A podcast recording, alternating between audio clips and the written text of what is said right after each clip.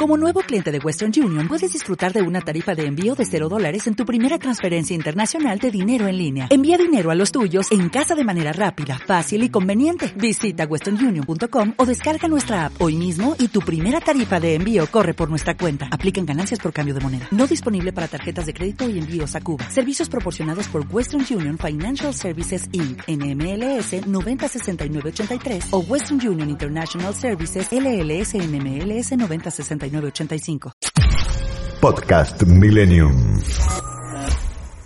Dicen. ¿Pero qué dicen? Que Horacio Cabac te acompaña en los domingos de Millennium. ¿Cómo les va? Muy buenos días. Bienvenidos.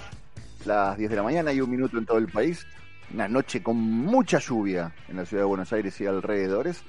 Una noche, una noche con, con mucha rosca en la previa, ¿no? Ya que ayer se dieron a conocer finalmente quiénes van a ser los que van a competir y combatir ¿no? en estas pasos que, se vienen, que fueron postergadas y que ahora van a empezar a, definirse. Vamos a ver cómo se empiezan a acomodar las, las principales fuerzas, historias, cómo llegaron a cada, cada una de estas listas, quién ganó, quién perdió, quién quedó golpeado, quién ratificó su poder, por qué algunas listas van separadas porque algunas van todos juntos. Bueno, lo interesante es que tenemos una, una linda forma de compartir esta mañana que tiene que ver con recorrer esta semana a través de los dichos de los protagonistas. Vamos a charlar con uno de los protagonistas, que terminó siendo candidato en una de estas listas por la ciudad de Buenos Aires, y también con alguien que nos va a ayudar a entender cómo llegamos a, esta situación. Eh, como cada domingo, yo tengo medio como metido en la cabeza que el domingo es el día de los diarios. Así que no sé qué opinará Rodolfo. ¿Qué hacemos, Rodo? Horacio, ¿tenés a mano los diarios? Porque dicen. ¿Pero qué dicen? Por supuesto que tenemos los diarios 15.7 la térmica y la temperatura en este momento, una mañana muy húmeda en la ciudad de Buenos Aires y alrededores. Vamos a recorrer los diarios de circulación nacional. Empezamos con Clarín, que tiene en su principal noticia el cierre de las listas de legisladores para las pasos del próximo 12 de septiembre. Cristina impuso a la mayoría de sus candidatos en la provincia. La vicepresidenta ubicó a 10 de los primeros 15 postulantes a diputados detrás del albertista Tolosa Paz. Fernández postula a dos ministros, Arroyo y Rossi, que en Santa Fe enfrenta al gobernador Perotti, apoyado por Cristina Fernández de Kirchner. En la oposición, Manes lleva a la radical Tabela como segunda, Santilli irá con el respaldo del intendente Pose. En la ciudad, Vidal va contra dos listas opositoras y Marciota, Heller y Tombolini se suman al frente de todos. Ramos Padilla, polémico, el juez electoral bonaerense redujo de 70 a 55 la edad de las autoridades de mesa. Ricardo Kirchbaum, la reta hizo su apuesta, Manes crece y le piden a Alberto que resista.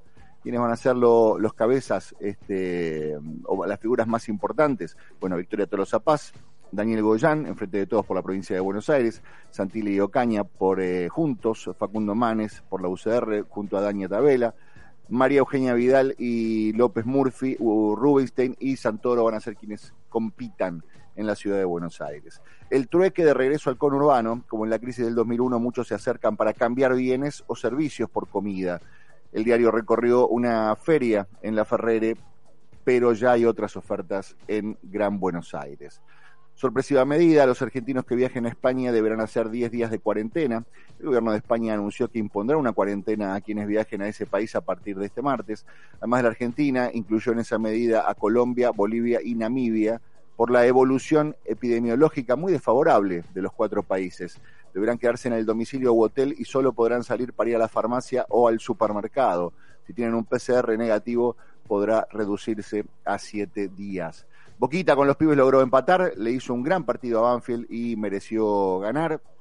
La columna de Borestein tiene como título La comedia y la tragedia. Van der Koy, crueles internas e incompetencias. Y Juan Cruz escribe Cuba, el corazón de las tinieblas. Cerramos Clarín, abrimos La Nación. Eh, el oficialismo pactó listas para equilibrar su interna y la oposición apuesta a las paso. El presidente aliviado tras semanas de tensión, Santilli y Manes completaron su oferta eh, ante una dirigencia sorda y ciega, columna de Joaquín Morales Solá. WhatsApp es el nuevo blanco del ciberdelito. Desde mayo aumentaron las denuncias. Crisis, la legión, terreno de bandas criminales, un explosivo combo alimenta su consolidación. Eh, España impone cuarentena a los viajeros de la Argentina. Pareto cerró una carrera brillante y se fue con honor. La vida en los juegos de la pandemia, test y controles diarios. El diario Perfil tiene como imagen principal la reunión en Escobar en la que se presentaron las figuras de las listas del eh, gobierno. Aquí están, estos son Alberto, Cristina, Massa, Kichilov encabezaron la presentación de las candidaturas bonaerenses y porteñas del, del Frente de Todos sin sorpresas. Es la última oportunidad que tendremos, arengó la vicepresidenta. Es como una cosa medio como están usando tanto en el oficialismo como en la oposición, ¿no? Es la última chance, es la última oportunidad que tendremos. Se viene el Armagedón. Cierre y apertura, listas definitivas y la política onda el modelo, el modo electoral, perdón. Culfas admite reactivación dispar. Hay pelea por la hidrovía. Eh, el Bocatín consiguió un muy buen empate ante Banfield. Pareto puso fin en Tokio a una carrera brillante. Y eh, Tinelli provocó una polémica por usar una imagen de Ana Frank en un musical que cantó Sofía Jujuy con una canción de Paulina Rubio. Apenado por su error, dicen. Salimos de perfil y nos metemos en el último diario de circulación nacional que tenemos aquí sobre la mesa, que es página 12. Discutamos en serio cómo sacar al país después de la pandemia. En la presentación de los candidatos del Frente de Todos, Cristina llamó a discutir sin marketing porque Saltito y Risita nos vamos a ninguna parte. Y Alberto resaltó que la elección estará entre los que creen en una sociedad para algunos y los que creemos en una sociedad para todos. Santoro y Maciota encabezan en Ciudad de Buenos Aires, Tolosa y Goyán en eh, la provincia. Eh, hacen referencia al holocausto y la utilización de la imagen de Ana Frank en el musical de Tinelli. Eh, los de afuera que no son de palo, los armados de los espacios de la oposición incluyen outsiders en lugares más o menos destacados. El capitalismo camina hacia el tecnofeudalismo, es una columna de Alfredo Zayat, eh, Las ruinas de la historia por José Pablo Feynman, León Gieco junto a Mancio Herrera prepara un homenaje al Pidio Herrera, un instrumento sencillo como el Monte Santiagueño, y vacunas para todas, todos y todes, columna de Raúl Colman, la campaña de vacunación entra en una semana clave porque todas las provincias culminarán de inocular a los mayores de 18 que se habían inscripto. Luego llegará el turno de los menores. Bueno, vamos a ver qué pasa en provincia. Me parece que todavía está un poco difícil esto de inocular a todos los mayores de 18 que se han inscrito. Vamos a ver qué pasa esta semana. Bueno, estos son los principales títulos de los diarios de circulación nacional para arrancar la mañana acá en Dicen, pero qué dicen. Y vamos a empezar con eh, Paul McCartney y Beck, Find My Way.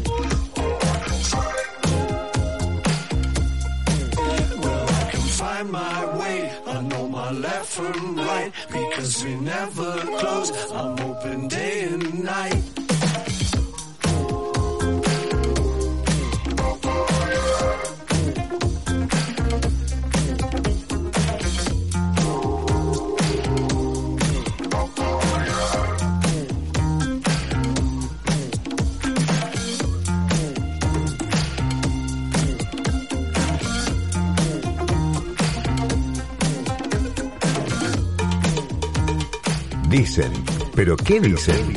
Una buena manera de informarte los domingos con Horacio Cabac.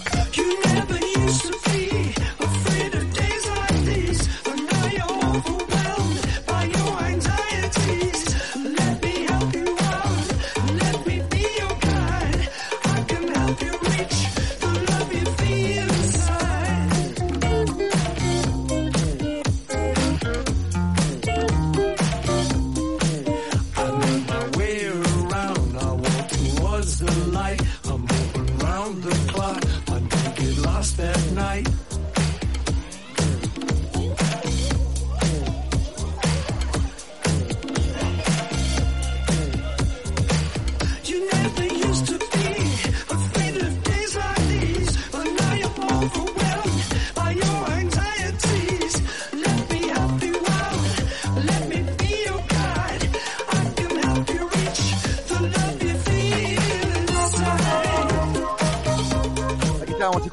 Paul McCartney y eh, Beck. Esto es un eh, remix, es, en realidad es un disco de remix del disco 3 de Paul McCartney. En este disco que se llama 3 eh, Reimaginado, participa con varias figuras de la escena actual, entre los que se destaca Beck. ¿eh? Este es el disco que abre, es el tema, perdón, que abre este disco. Se llama Find My Way y tiene un video muy, pero muy interesante que acaba de subir a las redes el estimado Sir Paul. 13 minutos pasaron de las 10 de la mañana. Algo ha pasado esta semana, ¿no es así? Dicen, pero ¿qué dicen? La actualidad con sus protagonistas, con la conducción de Horacio Cabac, el Millennium. Aquí estamos arrancando con noticias, por supuesto, lo más importante en este resumen de noticias. Arrancamos con dichos de Cristina, que aseguró que el giro especial del Fondo Monetario Internacional no se utilizará para la pandemia. Ayer en el acto de Garín para lanzar la campaña electoral, la presidenta sugirió que esos fondos se utilizarán para saldar parte de la deuda con el organismo de crédito. Cristina realizó un discurso marcado por la pandemia, la deuda, la relación con el Fondo Monetario Internacional y, por supuesto, fuertes críticas a Juntos por el Cambio, pero sin nombrar en ningún momento ni al espacio opositor ni decir un ah, pero Macri. Eh, Sputnik falta. Demoras que casi cancelaciones de la vacuna rusa atraviesan América Latina. Los nueve países de Centro y Sudamérica que cerraron contratos con el gobierno de Vladimir Putin para recibir la fórmula contra el COVID-19 han tenido problemas para recibir la cantidad acordada. ¿Qué dijo Fernán Quirós cuando le mostraron la foto de Ginés González García? El ministro de Salud porteño, Ferán Quirós, sorprendió con elogios para con Ginés González García cuando le mostraron en un programa de televisión una foto del ex titular de la cartera sanitaria nacional eyectado de su cargo por el vacunatorio VIP. Inés es, eh, es un sanitarista que ha sido tal vez el mayor constructor de equipos de la Argentina. ¿Trabajas con él? Eh, he tenido algunas actividades académicas con él, él me ha invitado a algunas maestrías eh, y cursos que tiene, he dado algunas actividades. Eh, he dialogado con él un proyecto que hicimos con María Eugenia y con Horacio en el conurbano y en la ciudad que llamaba Red Pública de Salud AMBA, que lo implementamos los últimos años de la pro- en la provincia y él ah, me ha apoyado mucho y me ha ayudado mucho en eso. Así que es una persona que, que tiene una trayectoria de, un enorme, de una enorme construcción de profesionales de la salud pública argentina y me gustaría quedarme con esa imagen de él porque creo que luego el gran error que cometió, probablemente asumiendo que era una actividad más de la política habitual, eh, lo ha dañado mucho en su imagen pública, pero yo quisiera quedarme en mi corazón con esa, con esa historia que él tenía. Hábil declarante, Fernán Quirós. Hábil declarante. Descar... Descaro que asombra. Ah, acá está, ¿eh? descaro que asombra. La defensa de Alberto Fernández a la carta de Cecilia Nicolini. El mandatario defendió la misiva que su asesora presidencial envió a Rusia en reclamo por el envío de las segundas dosis de Sputnik V faltantes. Escriben editoriales porque les mandamos una carta a un proveedor de vacunas porque no cumplieron con los compromisos. Y dicen que detrás de todo hay un conglomerado geopolítico. Apuntó Fernández contra la oposición o contra el periodismo o contra bueno, contra. Se, se, enoja con nosotros, enójese con Sputnik, presidente. Diego Santilli lanzó su candidatura como diputado por la provincia de Buenos Aires. Luego de oficializar su precandidatura a diputado nacional por la provincia, Santilli presentó su renuncia a los cargos de vicejefe de gobierno porteño y ministro de Justicia y Seguridad. Hoy, en la Argentina, la realidad le ganó el relato. Seis de cada diez chicos viven en la pobreza. En el último año cerraron 90.700 comercios, 42.100 pymes, casi 200.000 argentinas y argentinas se quedaron sin trabajo.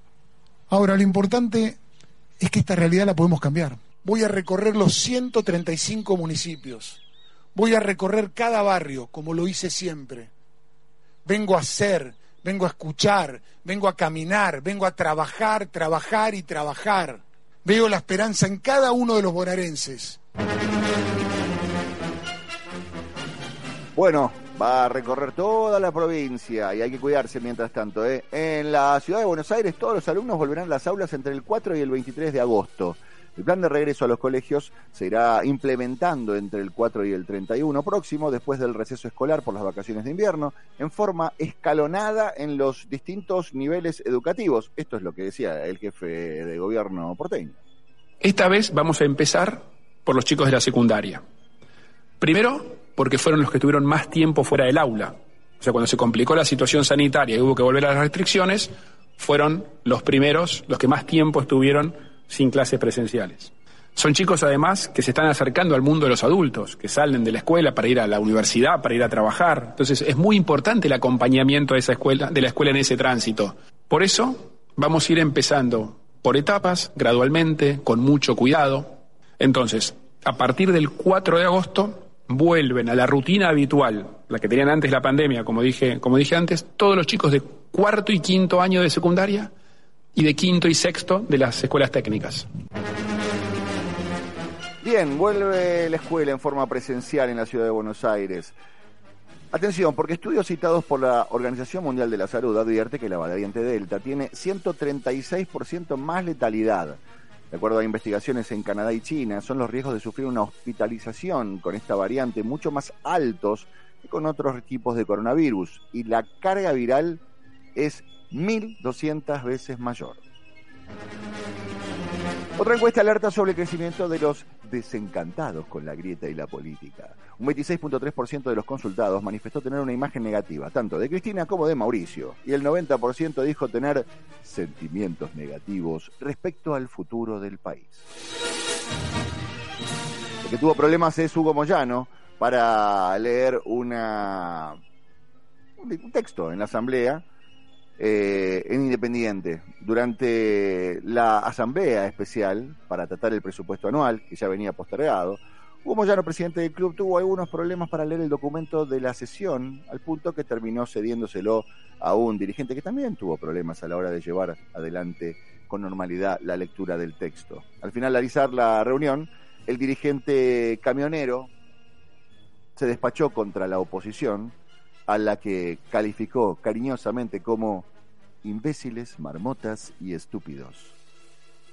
Comunicarle que dada la situación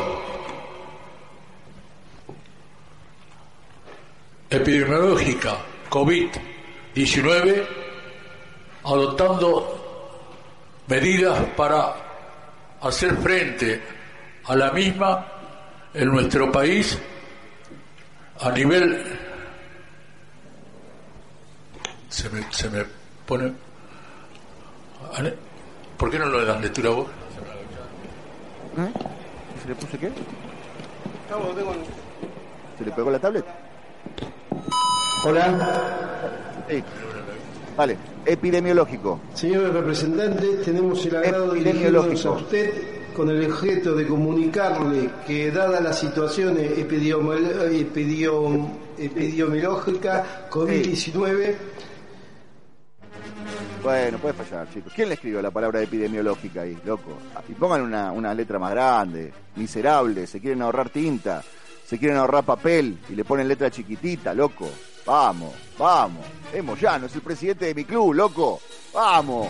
Bueno, Argentina comenzará a vacunar a menores de entre 12 y 17 años con comorbilidades. Esto es tras la aprobación en la Unión Europea de la vacuna de Moderna. Argentina se suma al selecto grupo de países que vacunan a este grupo poblacional. Hasta ahora el único inoculante aprobado era el de Pfizer. Vamos todavía, carajo. Argentina potencia. Estamos escuchando ahora a Portugal the Man. Esto se llama Feel It Still. to keep my hands.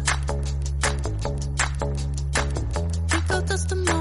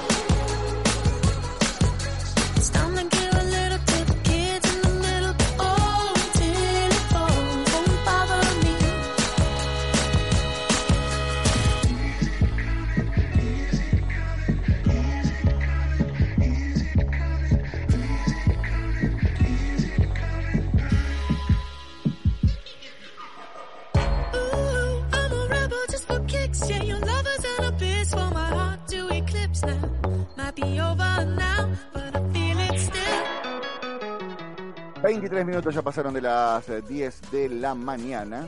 Vamos a vamos a hablar con un candidato de las próximas elecciones. Atención, ¿eh? Los domingos a la mañana, Horacio Cavac está en Millennium. Dicen, pero ¿qué dicen? Muy bien, es un economista sumamente reconocido y tiene mucha llegada, sobre todo al público muy pero muy joven por sus presentaciones contundentes en los medios. Estamos hablando de Javier Milei. Javier, Horacio Cavac te saluda. ¿Cómo te va? Buen día. Buen día, Horacio. Un gusto enorme hablar contigo. Gracias, muchas gracias por, eh, por dedicarnos un rato en esta mañana de domingo. Una pregunta que siempre hago es, ¿a qué dedicas la mañana de domingo cuando no te llama un molesto como yo?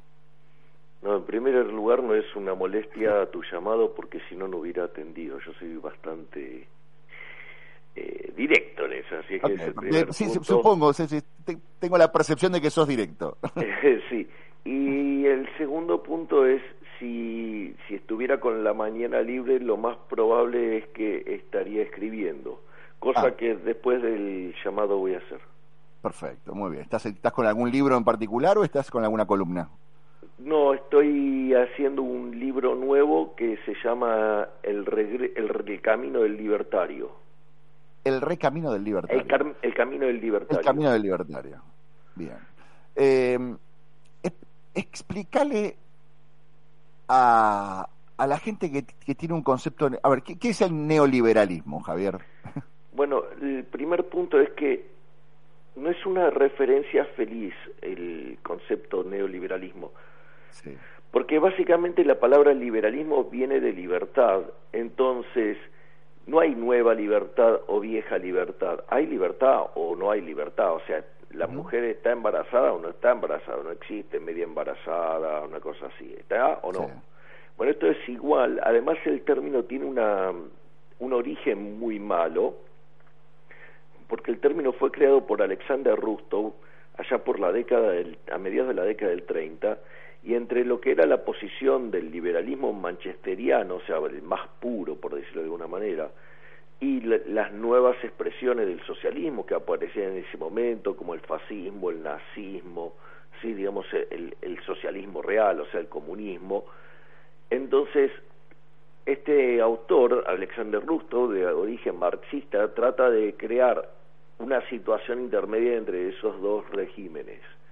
¿sí? Entonces ahí el, el punto es que cuan- como un liberal no, no, no acepta esa definición, el que la acepta es que yo del otro lado, ¿no? O sea, es un lugar que a- al menos a mí no me gustaría estar, digamos, con los fascistas, con los nazis, sí, digamos, con los comunistas, digamos, todos regímenes sangrientos, asesinos, digamos que además siempre fracasaron en lo económico. Ahora, para definir estrictamente el liberalismo, si me lo permitís, por la extensión de, esto que estoy haciendo, yo trabajo con una definición que dio probablemente el más grande de todos los liberales de todos los tiempos en Argentina, que es Alberto Venegas Lynch, hijo, y dice, el liberalismo es el respeto irrestricto del proyecto de vida del prójimo, cuya base de, de aplicación, si vos querés, es sobre el principio de no agresión y los tres derechos básicos que se reconocen es el derecho a la vida, a la libertad y a la propiedad. ¿Y por qué tiene tan mala prensa el, el liberalismo desde, podríamos decir, desde el Estado? porque es el enemigo. El, a ver, no hay nada que odie más un político que la libertad. Es decir, a ver, eh, en sistemas como el- la isla cárcel de Cuba o el sistema de Venezuela, sí, digamos, los políticos están felices. Es decir, porque en realidad los políticos roban con el Estado. O sea, lo- porque ¿con qué se financia el Estado? El Estado se financia con impuestos, pero el impuesto es, de hecho es una rémora de la esclavitud, o sea, es un- como una traba mental, porque en el fondo eh, la esclavitud que es 100% de impuesto. Entonces, si, si yo te, te digo, te hago un planteo, Horacio, mira, ¿estás a favor de, digamos, de la vida, de respetar de la vida a otra, a otra persona? Sí, claro, por supuesto. Bien. ¿Estás en contra del asesinato? Por supuesto. Bueno, entonces, ¿cómo va a venir alguien y decirte que en el medio hay algo bueno que se llama tortura? Es una locura. ¿Me comprendés?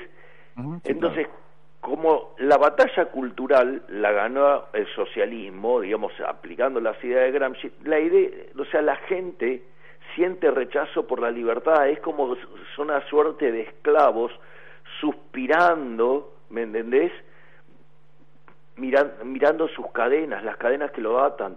Entonces, básicamente mi trabajo tiene que ver con esto, con despertar a la gente. Vos sabés que en una de las frases que, que me salieron mientras que daba un reportaje y ahora las han quedado rubricadas, es yo no me metí a la política para guiar corderos, yo me metí para despertar leones, es decir, yo lo que quiero es que la gente descubra sí el valor de la libertad y cómo la libertad mejora tu vida en todos los aspectos, no solo en lo económico, sino también en lo que tiene que ver en el vínculo social. Y eso a la gente que está en el Estado le molesta profundamente, es decir, aquellos parásitos que viven del, de- de- de- del Estado, sí, como son los políticos, odian profundamente al liberalismo. Y la clave es estigmatizar al liberalismo y hacerlo ver como un sistema eh, cruel, cuando en realidad el sistema cruel es el socialismo, porque no solo que cuando se lo aplicó en todos lados fue un fracaso en lo económico, en lo social, en lo cultural, sino que asesinaron a 150 millones de personas por esa idea estúpida. Entonces, ahí lo que yo creo es que hay una etapa, digamos, de, batalla cultural, pero que no puede estar escindida de meterte en la política y es el motivo por el cual, digamos, yo, digamos, me acabo de meter en este berenjenal Sí, claro, claro, por y supuesto. lleno de barro y sucio. Javier, escuchame una cosa, ¿por qué tenemos plan económico? Mira, el gobierno tiene un, un parche económico de, de acá a las elecciones, pero la realidad es que es, es una bomba de tiempo, ¿no? Porque ellos lo que tienen planeado es, eh, de cara a la segunda parte del año, aumentar el déficit fiscal, financiarlo con emisión monetaria, porque no tienen otra alternativa que eso.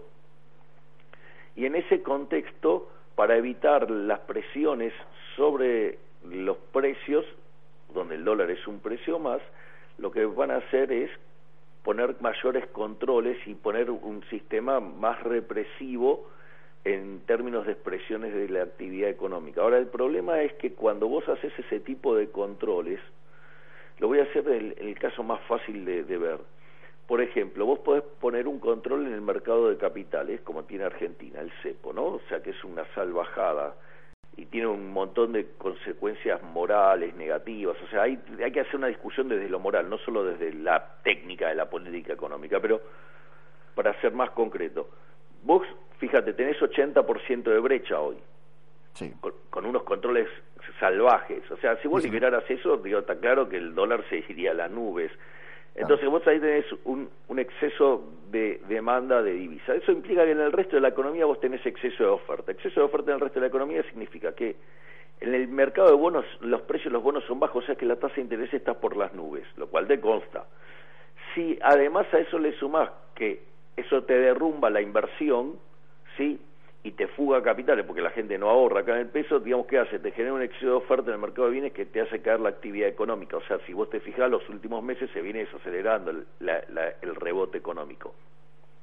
¿Eso qué hace? Te golpea sobre el mercado de trabajo, entonces te genera desempleo, te genera caída de salarios reales, te genera más pobres y más indigentes. Y además la gente rehúse, rehuye del peso, con lo cual además tenés presión inflacionaria. Entonces, seguir digamos, abogando por ese modelo, con el desequilibrio que tiene la economía, donde vos tenés que un déficit fiscal propio de las crisis colosales de Argentina, un desequilibrio monetario de 10 a 1, ¿sí? una economía que no se expande desde el 2011 y tiene un PBI per cápita, si todo le sale bien, al gobierno que está 17-18% debajo del que teníamos en el 2011, cuando vos, o sea, destruiste 225 mil puestos de trabajo en los últimos 10 años y te cae el salario real y está a los niveles de 2004 con 50% de pobres y 11% de indigentes, digo, el estallido va a ser grave. Ahora te voy a contar algo, Horacio. Si yo supiera el tiempo, no te lo diría. El tiempo es de Dios, ¿sí? Pero si yo supiera cuando fuera, eh, o sea, viene, viene el barba y me dice, toma, es, te paso el dato, no te lo voy a dar porque me estaría haciendo millonario. Claro, claro, claro.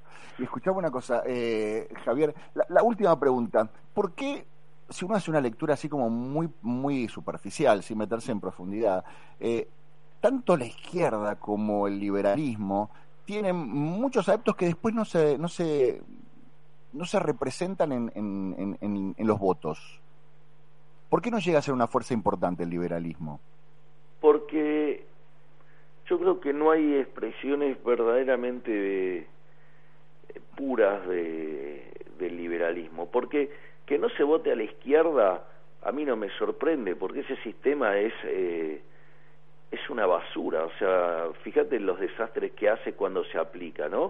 O sea, el muro de Berlín se cayó y aplastó al sur de Río, Va- vamos, o sea, eh, pero vale la pregunta por qué, digamos, no, no abrazan las expresiones liberales, porque tampoco las expresiones liberales que se han estado ofertando hasta ahora en la sociedad, ¿sí?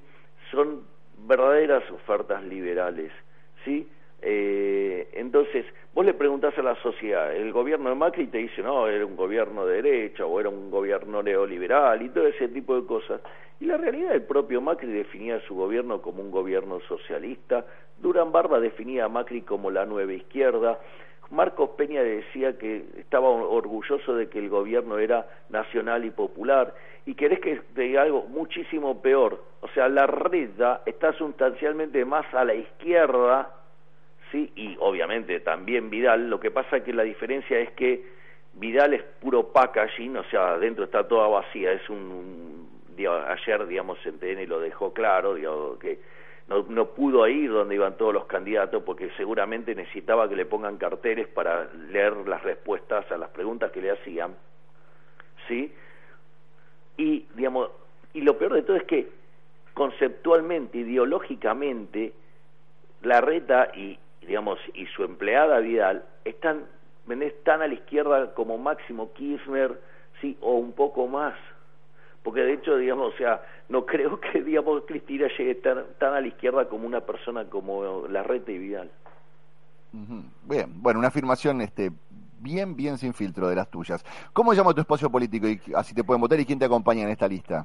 Bueno, nosotros en nuestro espacio se llama La Libertad Avanza y la lista de diputados está liderada por mí y estoy acompañado en, en esta gesta para volver a las ideas de la libertad con personas maravillosas como Vicky Villarruel, como Nicolás Sema, el presidente del Partido Libertario Cava, sí, o como personalidades como Gastón Alberdi, digamos parte de la familia de Juan Bautista Alberdi, así que quienes vamos a, representar la República mejor que los que estamos en la lista de Avanza la, la Libertad Avanza, o sea, la realidad es que tenés una lista de gente maravillosa, de donde además hay gente de otras expresiones de la derecha, de la centro derecha, es decir, hemos tratado de eh, lograr que se una todos el espectro que tiene que ver con el liberalismo, los libertarios,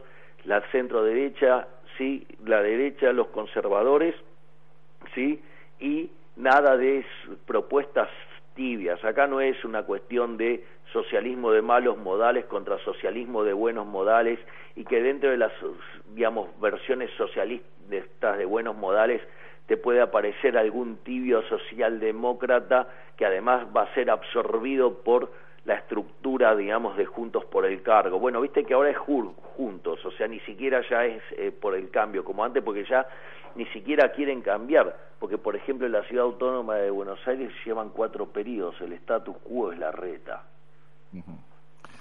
Querido Javier, gracias eh, por tu tiempo a seguir escribiendo ahora, no te molestamos más. No, no es una molestia, es verdaderamente un placer eh, la, la entrevista y quisiera felicitarte además por la paliza que le pegaste al imbécil de Leandro Santoro en el programa de La Noche de Mirta, cuando, digamos, eh, frente a una posición tan débil, tibia y, la verdad, poco sustentada de Santilli.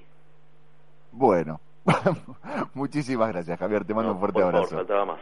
Hasta la próxima. Javier eh, Milei, economista, precandidato a diputado nacional por la ciudad de Buenos Aires por el Frente La Libertad Avanza. Milenio. Simplemente aquí. Como un oasis. En medio de la realidad. Tiempo de publicidad en Millennium. Presenta Adrián Mercado, gestión inmobiliaria. Casa o departamento, te encontramos aquel hogar que sea perfecto para vos. Adrián Mercado, el placer de operar con el que sabe. Fideicomiso Altos del Golf. Una experiencia única a solo una hora de Capital Federal por autopista. Te invitamos a que vengas a conocer nuestro loteo exclusivo en la mejor zona de San Antonio de Areco. Canchas de golf, hockey y rugby. A solo unos pasos y acceso directo a un pueblo que no para de crecer. Disfruta de la vida al aire libre. Escribinos al WhatsApp 11 67 93 66 50 para más información o altosdelgolf@gmail.com. Presenta Adrián Mercado, gestión inmobiliaria. Casa o departamento, te encontramos aquel hogar que sea perfecto para vos. Adrián Mercado, el placer de operar con el que sabe. Lava Autos Planeta. El mejor servicio al mejor precio. Encontrarnos en Monroe 1601, esquina Montañeses, a 100 metros de Avenida Libertador. De lunes a sábados, en el horario de 8 a 19 horas. Espera con Wi-Fi mientras lavamos tu auto. Lava Autos Planeta. Tenés que venir siempre. Fin de espacio publicitario. Dicen, pero ¿qué dicen? Horacio Cabac en FM Millennium. 20 minutos para las 11 de la mañana. Vamos a analizar, eh, creo que con uno de los mejores analistas que nos da la actualidad. Es periodista de La Nación, de La Nación Más, conduce Más Data de lunes a viernes a las 13 del mediodía por eh, La Nación. Es Francisco Pancho Olivera. Hola, Pancho Horacio Cabaxoy, ¿cómo te va? ¿Cómo andas, Horacio? Muchas gracias por llamar. No, por favor, gracias a vos por atendernos un, un domingo por por, la mañana. palabras. Todo el laburo que tenés durante la semana, nos dedicás un rato para, para conversar. Este, ¿qué, qué, qué conclusión, ¿A qué conclusión llegás con respecto a- al, al espectáculo de las PASO? Lo de los pasos, lo de ayer, decís vos, lo del cierre de listas. Sí, todo, todo- digamos, lo que fueron las últimas dos semanas que terminan con este cierre de listas, que da la sensación que están más preocupados por ellos que por nosotros.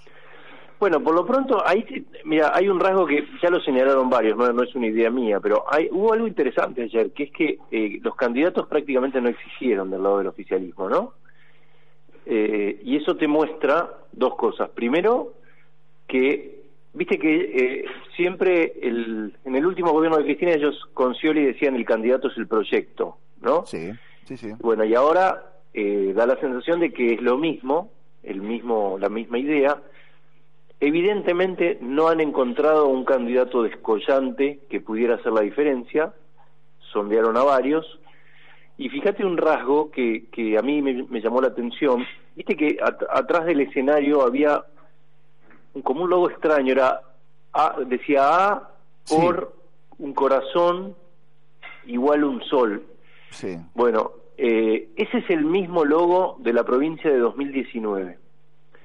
Eh, no sé exactamente qué quiere decir, no sé si es Alberto más Cristina, igual frente de todos, no sé, no sé si tiene que ver con Axel, no, la verdad que no me terminó de quedar claro porque incluso le pregunté a gente de la cámpora y me hizo chistes con Axel.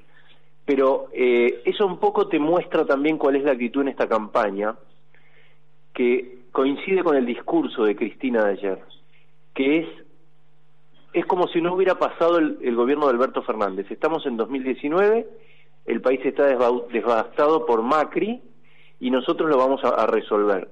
Salteándose un año y ocho meses de gobierno en el que las cosas evidentemente no salieron del todo bien, por diferentes motivos. Podemos echar varias culpas, podemos decir que incidió en un 80% la pandemia, pero que evidentemente Cristina lo, quiere saltear, porque el, el discurso de Alberto Fernández ayer es rescatar lo que él considera algunos logros al menos de su gestión, pero no el de Cristina, ¿no? Me parece que la campaña está planteada en esos términos. Si alcanza o si no, no sabemos. Si, si alcanza o si no lo- y si- o si o si el gobierno va a perder, no lo sabemos, porque eh, esto es todo nuevo, ¿no? Nunca hemos atravesado una elección en este en, en- en un ámbito así. Los ecologistas, viste, con los con los incendios en Australia hablaban de cisne verde. Quiere decir que es un es un rasgo que vos nunca por el que nunca habías pasado en la historia. Bueno, acá pa- esto es un cisne verde, evidentemente la pandemia. No sabemos Pancho, cómo va a terminar. ¿Y, y qué lectura haces? Porque mientras te escuchaba, yo pensaba, poniéndome por ahí en el lugar de, de cómo manejan la comunicación desde, desde el frente de todos. Ah, se me ocurren dos lecturas. Una es, este, todavía no empezamos, ¿no? Digamos, todo, el, Claro. todo el plan que teníamos pensado para gobernar no lo pudimos implementar porque en el medio nos cruzamos por la pandemia. Exactamente. Eh, Fíjate el spot, el spot eh, todo el tiempo repetía la frase empezamos a salir, ¿no? Claro. La idea de dar vuelta a la página de la pandemia, pero bueno, eso es, es un acto de voluntarismo porque no depende del todo de nosotros y además eh, la variante Delta complicó, ¿no? Me parece que retrasó un poquito ese plan.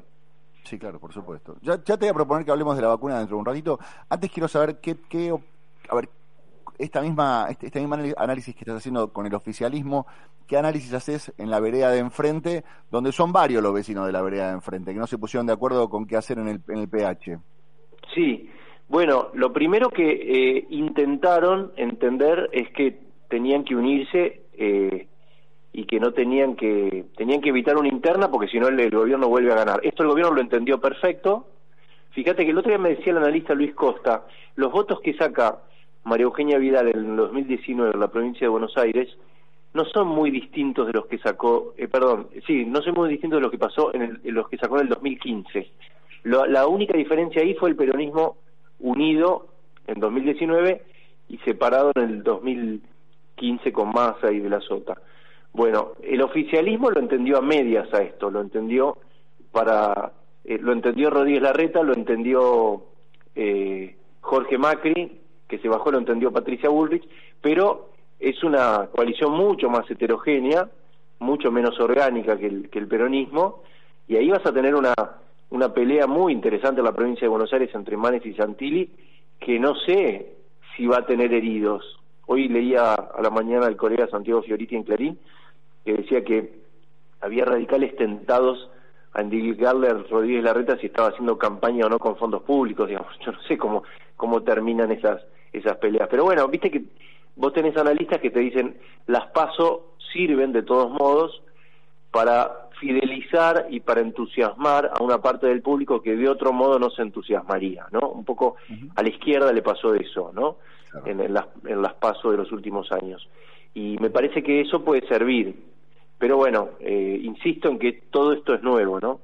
Sí, claro, por supuesto. Bueno, hablabas de esto nuevo, de, de, de una, de una campaña y de una elección atravesada por la pandemia, y la, la novedad que nos regaló la pandemia es esta comunicación entre Cecilia Nicolini y la mano derecha del, del responsable del fondo ruso de la, Sí. de la vacuna este, Sputnik V. Eh, que- no sé, Menos mal que apareció esa carta, ¿no? Vos sabés que yo estaba revisando eh, algunas declaraciones. La carta de, de Cecilia Nicolini es del 7 de julio, ¿no? Sí. A mí me comentaban, ahora estaba tratando de conseguirla, que hay una carta, eh, que la oposición tenía la información de que hay una carta del 23 de junio de Mauricio Monsalvo, que es un secretario de, de- eh, que es un funcionario Sí, eh, que aparece en copia en, esa, en, esa, en ese mail y le al primero que le indiligaron la filtración fue a él, pobre. Claro, bueno, que es mucho más dura, que que es bastante parecida, en los mismos términos, pero bastante más dura, incluso que les pide, les dice a los rusos que en esas condiciones por ahí eh, van a tener que rescindir el contrato, lo cual sería un- una tragedia a esta altura, porque estamos en el medio, de- estamos cruzando el río con gente esperando la segunda dosis, pero lo que me llama la atención es que esta fue el 23, o sea, la de Monsalvo el 23 de junio, la de Cecilia Nicolini el 7 de julio. El 4 de junio, es decir, tres semanas antes, cuatro semanas antes de la de Nicolini y 20 días antes de la de Monsalvo, Alberto Fernández tuvo un Zoom con Putin en el que le agradece a lo Alberto Fernández, viste, muy estruendosamente, con amigos así, estamos muy conformes con el contrato. Entonces, yo me preguntaba dos cosas. ¿Le avisan a Alberto Fernández? Supongo que sí. Ent- Entonces, la otra pregunta es, ¿no merecemos saber si hay un, proveedor que esté incumpliendo el contrato? Y me parece que con AstraZeneca pasó, con AstraZeneca pasó algo parecido. Eh, y esto es uno de los, me parece, mayores déficit del gobierno en la, en la cuarentena y en la pandemia, que es no hablar con la verdad, ¿no? Ayer discutía con el chino Navarro en la radio, porque yo le decía, esto de Cecilia Nicolini pone en la carta algo que es muy revelador, dice, nosotros las necesitábamos para el 9 de julio, que es el día de nuestra soberanía. Eso es un uso político de la vacuna, las necesitábamos, no por, por el, el acto, las necesitábamos porque hay gente esperando y ya se le venció el plazo para, para la segunda dosis, ¿no? Me parece que, que va por ahí. Sí, claro, por supuesto. Sí, la necesitábamos para abril, no para el 9 de julio, digamos, si uno se pone a pensar en, en- en fechas específicas para, para los pedidos de vacuna. Dio Bueno, como una carta de una que, persona eh, despechada, ¿no? Eh, claro, bueno, e- eso me dijeron a mí, eh, hablé con gente ahí en Moscú, imagínate el revuelo que fue esto, ¿no? Porque claro, para los claro, ru- claro. ¿Es, es verdad que se enteraron por los medios de la carta? Yo, eh, eso es lo que dice la embajada, porque acá hay un tema que para los rusos es muy sensible. Para un eh, para una administración muy orgánica como es la rusa, so- para, para temas, sobre todo para temas domésticos, para temas transaccionales, saltearse una embajada es muy grave.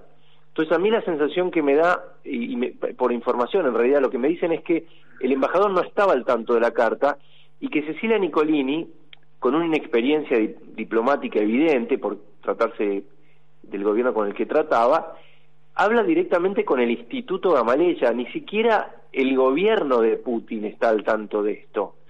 En- entonces, eh, eso es lo que también llama la atención, ¿no? Que hable directamente con el contacto que ella tiene ahí, en el modo en que lo plantea, porque es muy dura la carta, y incluso si lees entre líneas, dice, bueno, más o menos como que tuvimos que ir a Estados Unidos, nosotros estamos con ustedes pero no nos dan motivos, algo así, ¿no? Y para Rusia, que ha hecho siempre un culto de su política exterior y tiene contratos con más de 70 países para la vacuna, con los cuales con todos ha difolteado o por lo menos incumplido parcialmente, ¿no? Con Bolivia también tuvo un problema en estos últimos días. Eh, es un problema porque ellos cuidan su imagen, ¿no? En- en- internacional. La verdad que sí. Pancho, querido, gracias por toda esta charla. ¿eh? Te mando un fuerte abrazo. Gracias a ustedes, un abrazo. Hasta la próxima. Francisco Olivera, periodista de La Nación Más, conductor de Más Data, lunes a viernes a las 13 horas por eh, La Nación Más. Vamos a escuchar un poquito a Miley Cyrus. Edge of Midnight. It's been a long night and the mirror's telling me to go home. But it's been a long time since I felt this good on my own. Uh, lot of years went by with my hands tied up in your ropes. Forever and ever, no more. The midnight sky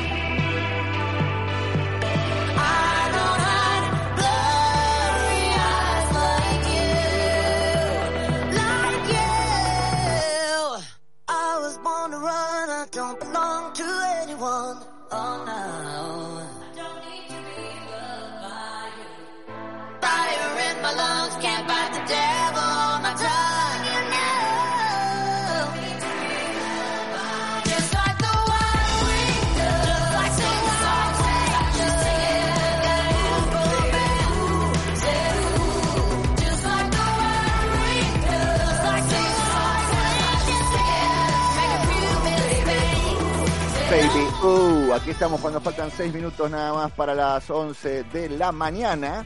La temperatura en este momento está en 16.3, lo mismo que la térmica. Nos quedan 5 minutos nada más de programa. ¿Cómo se pasa de rápido esto? Eh? Una, una hora es muy poquito y tenemos que esperar hasta la semana que viene para volver a estar acá una hora. Es demasiado poco esto. Bueno, eh, vamos a hablar un poquito de, de lo que tiene que ver con el cierre de, las listas. Íbamos a hablar con, el, con nuestro amigo, el hombre que nos da hambre, pero trabajó hasta tarde el hombre que da hambre, así que hoy le mandamos un gran abrazo a nuestro amigo Musi Romagnoli. Recomendamos, por supuesto, ir a Resto Romagnoli, este, a Il Giardino y disfrutar de Café Romagnoli. Ya saben que los pueden encontrar en, en las redes sociales, ponen Romagnoli y aparece absolutamente todo, todo, todo, todo. Estuvo trabajando hasta tarde y va a estar trabajando en minutos nada más. Bueno, el pronóstico para lo que queda del día es, eh, por suerte no hay lluvias en el horizonte, va a estar pegajoso el tema, eh, 19 de máxima con este cielo todo pegajoso y húmedo, pero por suerte no hay lluvias ni hoy, ni mañana, ni el martes, ni el miércoles, ni el jueves, ni el viernes, ni el sábado. Vamos todavía. Ok, bueno, cierre de listas. ¿Qué pasó por el lado del gobierno? Hablan de negociaciones tensas, puertas adentro y una puesta en escena sobria en el público. El oficialismo finalmente exhibió orden y unidad, a pesar de que las tratativas siguieron hasta las últimas horas. Faltaban menos de cinco horas para que venciera el plazo cuando Alberto y Cristina presentaron en sociedad en un acto en Escobar a los cuatro principales candidatos del Frente de Todos. En Casa Rosada, el jefe de gabinete Santiago Cafiero y el ministro del Interior Guado de Pedro subían y bajaban escaleras con papeles en mano. En su despacho de diputados Máximo surcía los últimos detalles de las nóminas, transitando el final del cierre de las listas en dos escenarios, uno frente a cámaras con una imagen de unidad austera y otro puertas adentro, donde se buscó pagarle con candidaturas a todos los aliados de la coalición. Alberto, Cristina, Sergio, Axel protagonizaron un acto en la fábrica de cloro del conurbano. Esta puesta en escena sobria, sin militancia, una decisión parece ser que a pedido de la vicepresidenta será una característica del proselitismo oficial. Hasta el viernes habían estado trabajando en los arreglos políticos en distintos centros de operaciones. El presidente hizo base en Olivos, junto a un puñado de colaboradores cercanos. Por ejemplo, ahí recibió la visita de Víctor Santamaría, la difícil misión de encastrar el rompecabezas de los distintos sectores peronistas. ¿eh? El empresario y el gremialista hizo valer su poder y logró a último momento que su candidata, la diputada Gisela Marciota, recale en el segundo lugar de la lista de diputados detrás de Leandro Santoro. La que estaba muy contenta con la candidatura de Marciota era Úrsula Vargués. Muy contenta, si la siguen en las redes sociales se van a enterar eh, por qué. Parece que los principales nombres se cocinaron vía charlas telefónicas, Telegram, WhatsApp, fueron firmando todos los candidatos durante la jornada previa y um, lo dijo Cristina, ¿eh? con saltitos y risita no vamos a ninguna parte, vamos a discutir racionalmente, no con euforia y alegría, porque son momentos difíciles, dijo Cristina. La Argentina durante 12 años creció en base a la producción y al trabajo, hay experiencia, mejorémosla, pidió. Fernández, entre tanto, dijo que hay promesas cumplidas de la campaña y señaló, cuidar a los argentinos no es un discurso electoral, es un imperativo ético, somos militantes de toda la vida, no tuvimos coaching, venimos a proponerles que nos sigan acompañando como en el 2019. Esto básicamente fue el trasfondo del lanzamiento de los candidatos del oficialismo, dando bandera de partida para lo que se viene, que son las próximas elecciones, que son en septiembre, 12 de septiembre, vamos a tener la alegría de elegir nuevamente quiénes van a estar regulando nuestro destino. Opciones hay, son las que esperábamos, son las que necesitábamos para esta situación tan pero tan compleja. Lo dirá el tiempo y lo dirán los electores. Hasta aquí hemos llegado, amiguitos. Espero que lo hayan pasado bien. Esto fue Dicen, pero ¿qué dicen? Aquí en eh, FM Millennium con la mm, producción general y comercial de Aníbal Ratibel en la operación. Estuvo como cada mañana, lo mismo que en la producción periodística, eh, mi querido Esteban Cavalieri. Eh, estuvo Rodolfo Lagos en la locución. Yo me dedico a conversar con los entrevistados y a presentar las canciones que a mí me divierten para escuchar un domingo a la mañana. Como esta canción de OK Go con la que nos despedimos. Espero que tengan una gran semana. ¿eh? El próximo domingo a las 10 nos volvemos a encontrar aquí en FM Millennium con Dicen pero qué dicen. Podcast Millennium. ¿No te encantaría tener 100 dólares extra en tu bolsillo? Haz que un experto bilingüe de TurboTax declare tus impuestos para el 31 de marzo y obtén 100 dólares de vuelta al instante. Porque no importa cuáles hayan sido tus logros del año pasado, TurboTax hace que cuenten. Obtén 100 dólares de vuelta y tus impuestos con 100% de precisión. Solo con Intuit TurboTax. Debes declarar para el 31 de marzo. Crédito solo aplicable al costo de la presentación federal con TurboTax Full Service. Oferta sujeta a cambios o cancelación en cualquier momento.